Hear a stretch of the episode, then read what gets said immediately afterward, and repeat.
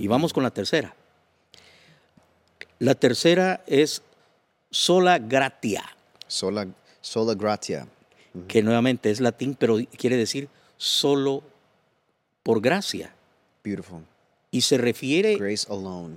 A que la salvación, y bendito Dios, y eso es lo que enseña la palabra, somos salvos no por obras, somos obras no por abonos. you know, no with payments, right? Yeah. Porque hay gente que piensa que Jesús dio el down, Y nosotros pero tú tienes que hacer todas las, todos los pagos, ¿no? con obras. A través de obras, a través de religio, eh, cosas religiosas, ¿me me entendés? Porque cuando vino Jesús, Él se enojó mucho con los fariseos y los escribas, porque ellos tenían la escritura, pero aparte tenían más libros que resumían sus enseñanzas y tradiciones. Y Jesús dijo, ustedes han puesto sus tradiciones Mm. por encima de la escritura y le imponen a la gente cosas que Dios nunca mandó. Entonces hay gente que está metida en lugares en donde ellos aman a Dios, pero los tienen haciendo y viviendo lo que alguien que no es Dios dijo que había que hacer. Entonces tiene que ver con muchas cosas que hoy no habría tiempo, no nos alcanzaría hoy para hablar de todo esto, pero baste decir que la salvación es completa, Sí. que la, que la salvación es, un, es una obra terminada en la cruz del Hmm, Calvario I love that. Finished work. y que es por gracia. Ujú. O sea, no, no puedo yo ganarme la salvación, no puedo dar X cantidad de dinero para ganarme la salvación. Incluso Martín Lutero viene a confrontar eso, que era, era costumbre, era habitual, era una forma en que se conducían las cosas en ese entonces, y viene este sola que viene en conflicto directo con eso, que es consistente con la palabra de Dios, que nosotros no nos podemos sal- salvar. Incluso nuestras mejores obras son Como son- trapo son, son inmundicia. trapos sucios. Como dice en inglés, We say dirty rags. Dirty rags. Our best works are like dirty rag, Nuestros rags mejores trabajos. O sea, aún lo mejor que el hombre puede hacer Sí. para Dios, una, un trapo de inmundicia. Y te voy a decir algo más entonces. Por eso es que cuando la iglesia se fundamenta y hace la obra, ¿verdad? cuando la iglesia avanza a través del evangelismo, a través del discipulado, a través de la comunión, a través del- de, de- la hermandad, a través de todas las cosas lindas que practica la iglesia, incluyendo eh, dar, dar ofrendas, dar diezmos, dar donaciones, construir templos, enviar misioneros, todo eso se enseña que es voluntario. Yeah. ¿Por qué? Porque si es por gracia lo que Dios hace al salvarte, entonces yo no le puedo decir a la gente que tiene que seguir pagando, ¿no? O comprando obligadamente. Entonces, la- Nosotros es el fruto. Es- es el fruto. del Espíritu. y, y- y tiene que ver con la segunda, con la, con la cuarta sola. Sí. Porque esta tercera sola monumental, sola gracia, Elías, no habría iglesia sobre la faz de la tierra. No habría culto el domingo que viene. O las células y los grupos. No habría alabanza si dijéramos, y el que pecó y el que falló, ya se puede ir porque ya Dios no lo quiere. Se quedarían bancas las, las bancas vacías Ninguno sale vivo. Así. si todos fueran honestos. Yeah. Y los que sí vinieran, uno mentiroso. All of us fall So, short. yeah. Sola gracia. Habría otro podcast solo para hablar de eso. Sí, sí, y es creo que para mí me gusta entenderlo así, que es un regalo de Dios, algo que Dios extiende para con nosotros, no es algo que yo me puedo ganar. Si se tratara de eso, nunca lo podría hacer, solo se puede obtener de forma de un regalo que es la gracia de Dios.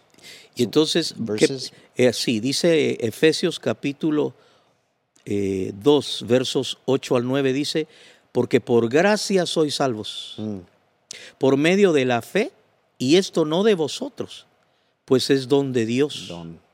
no por obras, para que nadie ande inflado, se gloríe. So no one would boast. yeah. ande presumiendo. Entonces, por supuesto que cuando hablamos de la gracia, podemos irnos todo el libro de Romanos ¿Y cuántas otras cartas apostólicas más el Antiguo Testamento? Porque eh, en, muchas, en muchas ocasiones cuando hablamos de la gracia hemos llegado a decir que aún David viviendo bajo la ley supo adherirse a la gracia de Dios. Mm, conoció la gracia de Dios. Y la buscó. Wow. Algo, por eso cuando el Señor dice, David, un hombre conforme al corazón de Dios, este pecó y pecó públicamente. Tanto fue, tan público fue el pecado de David, los pecados de David, que hasta nosotros lo sabemos. O sea, ah, nadie le guardó el secreto, ¿no? Eso sí que se publicó. Te imagínate redes sociales, periódicos, televisión, la noticia salió. Entonces, pero él se aferró a la gracia. ¿Y qué encontró en la gracia? Redención, mm. salvación. Pero entonces la que sigue, la cuarta sola, va conectada. Sola fide. Sola fide. Faith alone. Wow. Solo por fe. Y es tan importante la sola fe, porque la gracia de Dios es, es como una mano que está extendida. La mano de Dios ofertando, ofreciendo, dando. Gracias. hasta rogando. Aquí está. Mira, la obra ya la hizo Cristo. Él ya vino, Él ya ministró, Él enseñó, Él murió, Él resucitó, Él está sentado a, la, diestra del Padre, Él sigue intercediendo, el Espíritu Santo vino, pero falta que la gente quiera creer y recibirlo. Y eso no puede ser sino a través de la fe. Entonces, es sola gracia, sí, pero también se dice y se enseña sola fe. Es decir, seguimos diciendo que no se compra. Es solo por la fe, porque lo, le creíste a Dios. Es creer en, la gracia. Y es creer en la escritura. Fíjate, pues, porque tú no puedes decir, le creo a Dios. ¿De dónde te basas? ¿De qué Dios estás hablando? Una vez yo publiqué un, un mensaje en las redes y dije que eh, en el Dios de la Biblia, y no, no tenés idea cuánta gente me contestó con dudas y otros ataques, diciendo, o sea que si no es el Dios de la Escritura, no es Dios. A lo cual respondí, no. Claro, porque Dios, Dios, Dios revela sus, su carácter en la Biblia. Si tú tienes un Dios que no es conforme a la Escritura, es un invento. Yeah, it's true. Antes la gente se hacía ídolos de piedra desde la antigüedad, estamos hablando desde Babilonia y de en cualquier otra cultura se hacía sus propios dioses. Y hoy tal vez la gente no los hace de materiales como esos, pero sí se los hace en la mente. Porque toda persona que tiene a un Cristo, pero que no es el Cristo de la Biblia, es un invento, es un ídolo. Y deje de decir que ese es Jesús, porque ese nada que ver con Jesús. El Jesús que aprueba, que aprueba un estilo de vida contrario al diseño de Dios. Ese no es el Cristo de la Biblia. Y bueno, entonces, cuando dice incluso, solo Incluso Jesús dice que llegará el momento donde muchos van a decir, pues... Ven, aquí está. Y yo nunca te conocí. Yo nunca te conocí. exacto. Y incluso Jesús da mucho énfasis a que sus discípulos van a ser conocidos por los que guardan sus, sus mandamientos. Exacto. Son los que guardan las enseñanzas de Jesús, los que conocemos lo que Él nos ha instruido. Sí. Dice la palabra que los judíos ya habían creído. Y Jesús les dijo a los que habían creído. O sea, no se lo dijo a los que no habían creído, se lo dijo a los que habían creído en Él. Si permanecéis en mis, en mis palabras y guardáis mis mandamientos, seréis verdaderamente mis discípulos y la verdad os hará libres. ¿Qué dijeron ellos? ¿Qué estás diciendo que no, si no nosotros, nosotros somos libres? Comenzaron a discutirle, comenzaron a oponerse y terminó escapando. Dice que tuvo que escapar porque lo querían despeñar. Cuando uno lee ese capítulo dice, ¿cuánta gente dice, yo ya creo en Jesucristo y creo en Dios, pero rechaza la escritura, rechaza el mandamiento? Entonces, la sola fe no solamente es para creer en Dios, pero también para creerle a Dios Fíjate la diferencia. Creer en y creerle a Él. Mm. Y para creerle a Él, de acuerdo a la Escritura. Creer lo que Él dijo.